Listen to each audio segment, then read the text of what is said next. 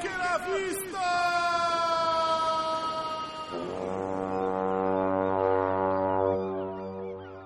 Vamos lá, gente. É, a gente vai responder algumas perguntas aqui que foram feitas na webinar. Né? Para você assistir a webinar completa que nós acabamos de fazer, é, vocês podem conferir lá no nosso canal no YouTube, tá bom? Então, queríamos aqui é, trazer duas perguntas que foram feitas lá na webinar. A primeira é: como podemos fazer com os pais que interferem e relutam bastante na questão da independência das crianças da educação infantil em suas produções? Alguma estratégia nesse período de EAD? Olá, é, boa tarde. É, e eu vou falar agora aqui com um pouco de experiência de, de, ter desenvolvido, por ter desenvolvido a coleção Engenhocas, do Nave Vela, que é de, de, tipo, para, para educação infantil, de crianças a 3 a 5 anos, e experiência de mãe também. Né? Então, acho que nesses casos, eu acho que a gente teria que, é, é tem, os pais têm que entender, e aí acho que a escola, os educadores e a escola poderiam fazer essa, essa mediação, né? De que o mais importante na educação infantil não é o produto final, e sim o processo.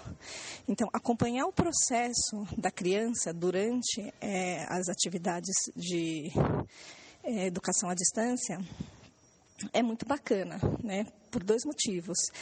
Primeiro, porque você acompanha o desenvolvimento da criança e depois porque você acompanha, inclusive, o pensamento da criança, né?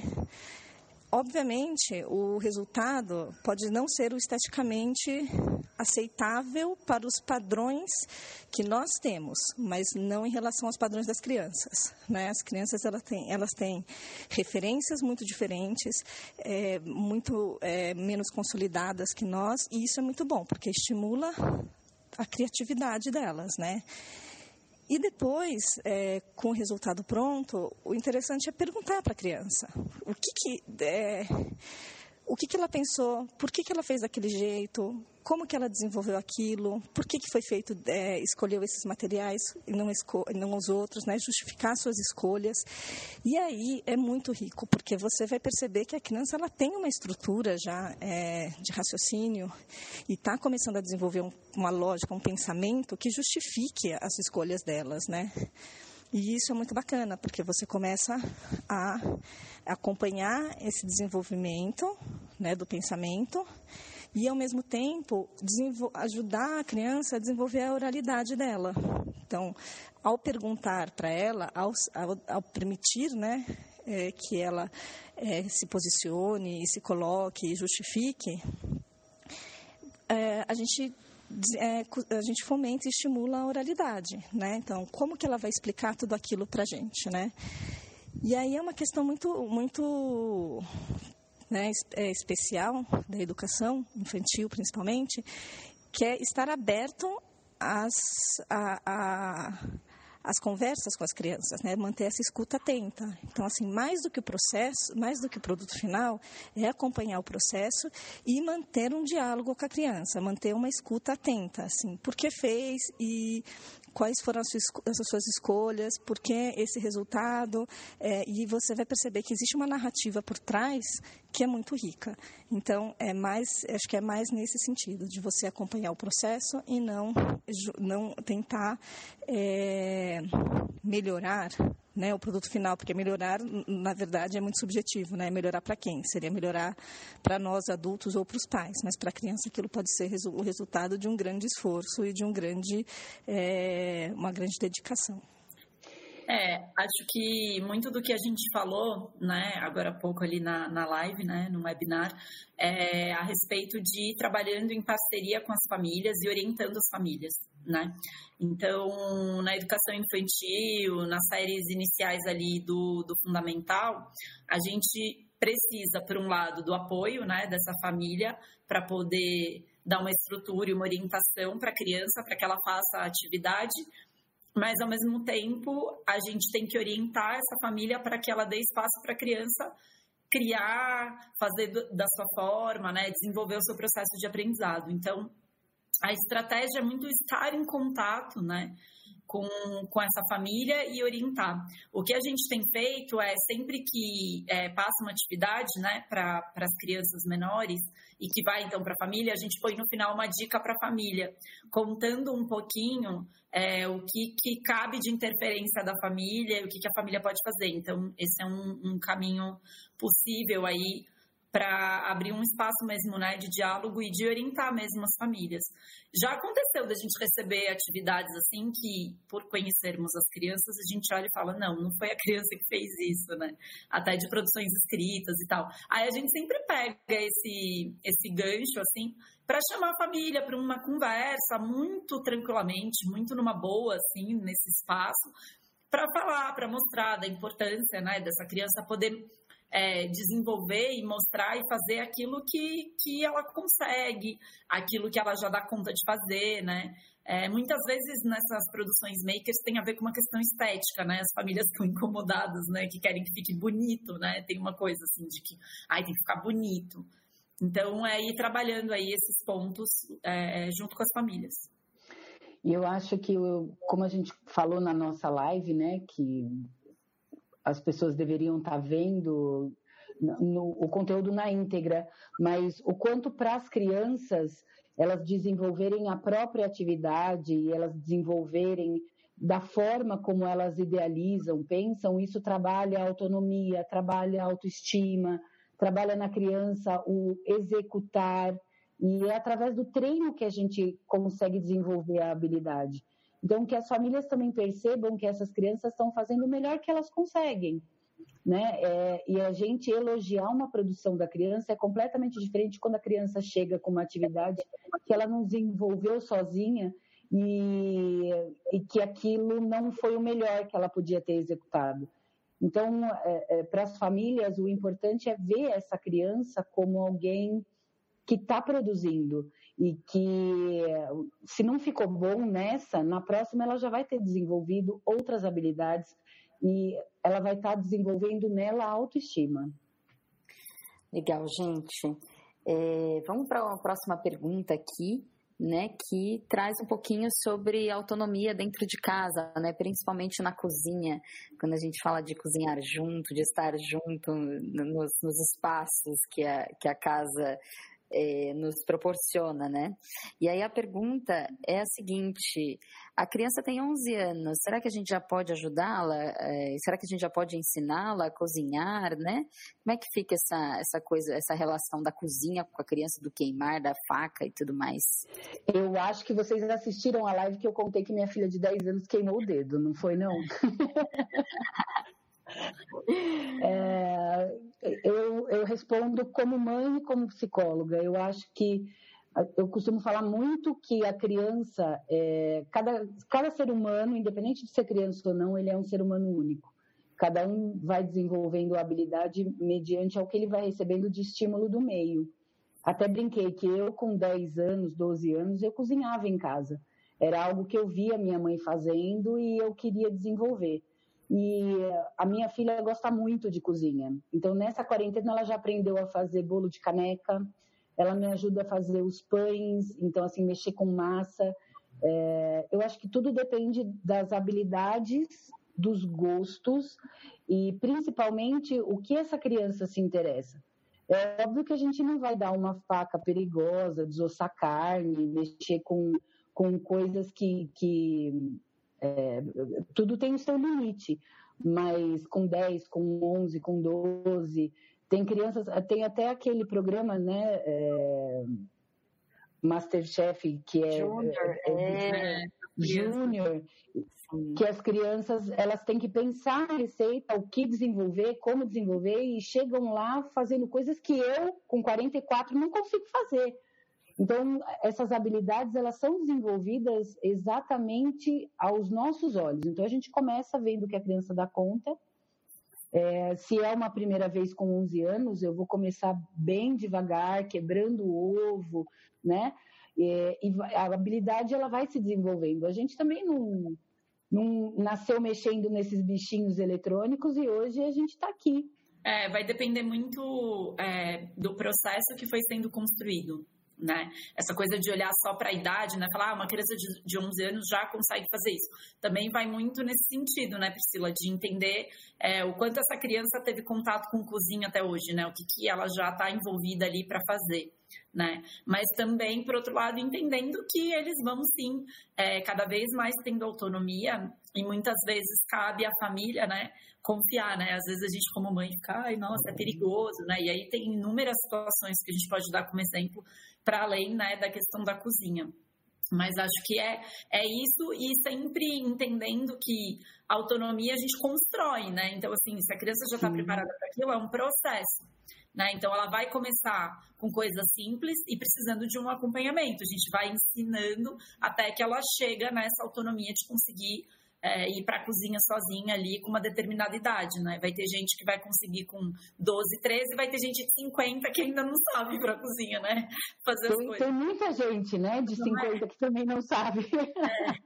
Então aí vai muito dentro desse, desse processo. Acho que tem muito aí do, do entender o processo, né? Conhecendo aquela criança, aquele adolescente, né?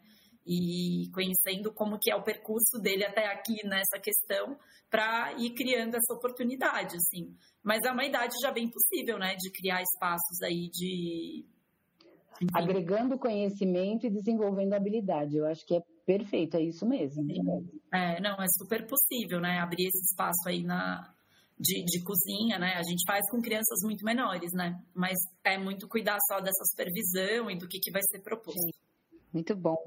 É, queria finalizar esse podcast aí, é, pensando um pouquinho com vocês e, e, e perguntando até para vocês, né, algumas dicas que a gente pode deixar aí para os pais, para as famílias, em relação a como lidar com a questão educacional nessa quarentena, né, para além do que a gente já veio falando na web, né, e, e alguma mensagem aí final para que eles possam ficar mais confortáveis aí na condição que nós estamos, né?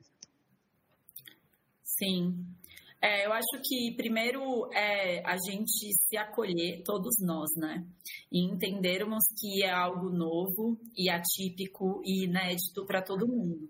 Né? Então, as famílias, a gente, quando ocupando esse lugar de família, de mãe, né, tá aprendendo, tá descobrindo novos caminhos, como escola, né? É a primeira vez que as escolas que educação básica se vê numa situação aí de trabalhar com uma, um formato, né, de, de ensino remoto, de educação à distância e de usar tecnologias, ferramentas.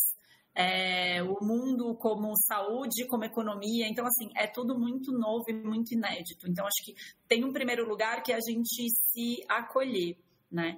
A gente tem buscado muito isso, assim, na nossa relação ali no Elvira, sabe, com todos, né? Com família, com estudante, é, com os próprios educadores, né? Entre a gente, é se acolher, né? E, e aí cai muito numa questão do maker, que é muito legal, que é a gente vai errar, né? Porque a gente está aprendendo, então vem muito ao encontro aí do que a gente trouxe. Então, acho que tem um lugar de se acolher, das famílias é, se sentirem acolhidas de, bom, tá todo mundo enfrentando isso, né? E aí, que dicas, o que, que eu posso fazer? É, retomando um pouco do que a gente falou, né, para fechar, é a questão da rotina, que é super importante. Então, ter um, uma rotina com atividades estabelecidas, né, mantendo ali dentro do possível, né? Horários, então horário para acordar, horário para as refeições, é, os horários das atividades, quais são as atividades que vão ser feitas. Para as crianças que são menores, fazer essa organização é, visual, né? Então, quadros, lousas, enfim, desenhos com eles. É, com os maiores também, né, a gente tem usado bastante o recurso do planner, né, para organizar quais são as atividades, quais são as entregas, o que, que eu tenho que fazer. Então, essa questão da organização, acho que é uma dica é, bem bacana. Uma outra dica pela qual a gente passou ali no webinar também foi a questão do pensando no maker é, a questão dos materiais, né? Então, abrir uma, uma caixa, abrir um espaço em casa para que a gente possa ir colhendo possíveis materiais, né, junto com os filhos aí para essas produções, acho que é uma, uma dica bacana. E a questão da, de determinar os espaços dentro de casa, né? A gente está dentro de casa e, de repente, tudo invadiu nossa casa, né? O trabalho, a escola, então ir determinando esses espaços. Onde é o espaço que eu vou estudar, que eu vou fazer as minhas atividades? Onde é o espaço que eu vou ter para funções e, e, e, atribuições mais criativas, maker, né? Onde que eu posso mexer, então, com experimentações e abrindo esses espaços, acho que também fica aí como, como uma dica. Né? E aí, para finalizar, é retomar isso de que vai passar, né? Então, vamos viver isso olhando para as nossas relações, olhando de uma maneira positiva, né? Estamos em casa e como é que a gente aproveita esse tempo, então, aí com os nossos filhos, né? Como é que a gente vivencia, como é que a gente se aproxima para entender a escola. Eu tenho ouvido bastante isso das famílias. Nossa, agora eu estou vivenciando a escola, né? Entendendo a proposta na prática mesmo, entendendo o que, que vocês ficam lá falando para a gente, né? E agora eu estou vendo como é que isso acontece. Então, é, aproveitem esses momentos. É, vai ser uma lembrança que todos nós vamos ter, né? Para sempre. A gente vai falar de 2020. Nossa, lembra quando teve, né? A quarentena, quando teve o corona. Então, é, vai ser uma memória muito forte, né? De um evento histórico que a gente está vivenciando.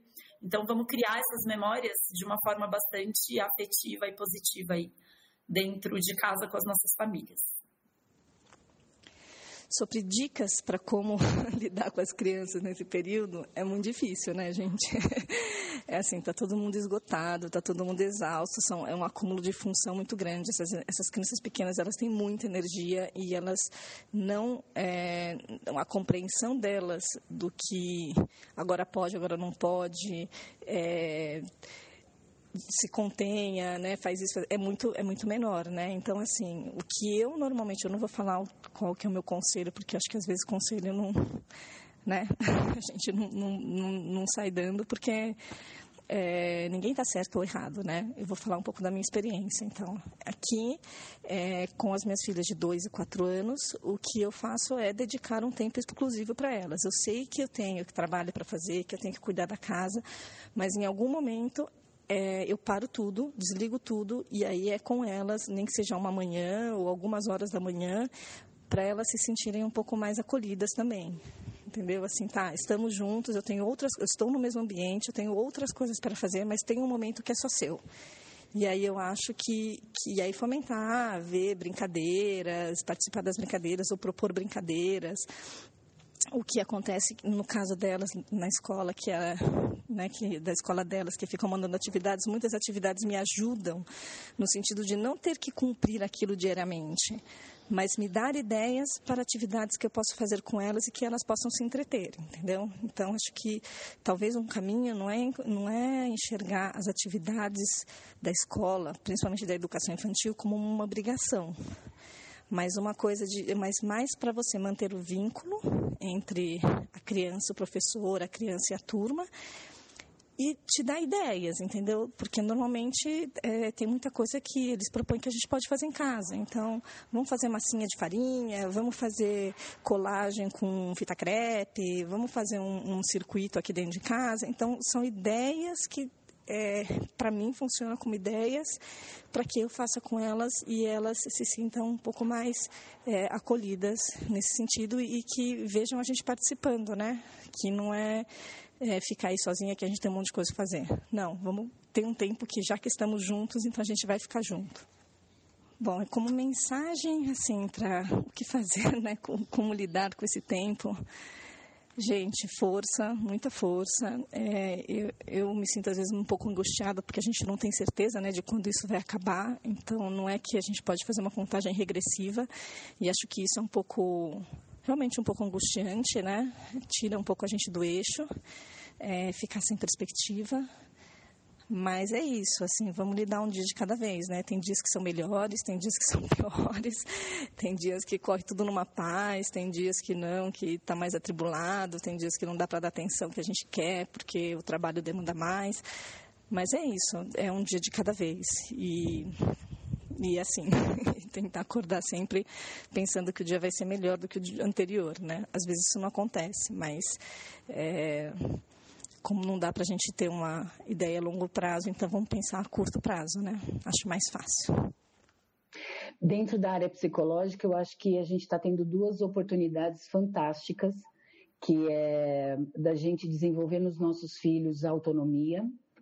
E quando a gente, quando a Maria Clara fala exatamente da gente ter essas rotinas visuais, é, a gente ter um tempo também para a criança, para a gente olhar para os nossos filhos, para a gente ver as habilidades que ele tem, que muitas vezes a gente não conhece, que não existe certo ou errado, ou a gente está atrasado, ou a gente está adiantado. É, eu acho que tem que manter a rotina, mas assim, a gente está tendo essa oportunidade com os nossos filhos agora. Então, vamos agora olhar para essa criança, vamos ver quais são as habilidades que ele tem, o que, que a gente pode ajudar e desenvolver mais ainda. E trabalhar autonomia, trabalhar nessa criança autoestima, trabalhar nessa criança que é uma fase que vai passar porque eles, eles se espelham na gente. Se a gente se desespera, se a gente faz por eles, se a gente não gosta do que eles produzem, está muito mais na gente do que neles. Então, se for necessário, procure ajuda né? Tem muitos meios, muitas, muitas oportunidades da gente estar tá se entendendo.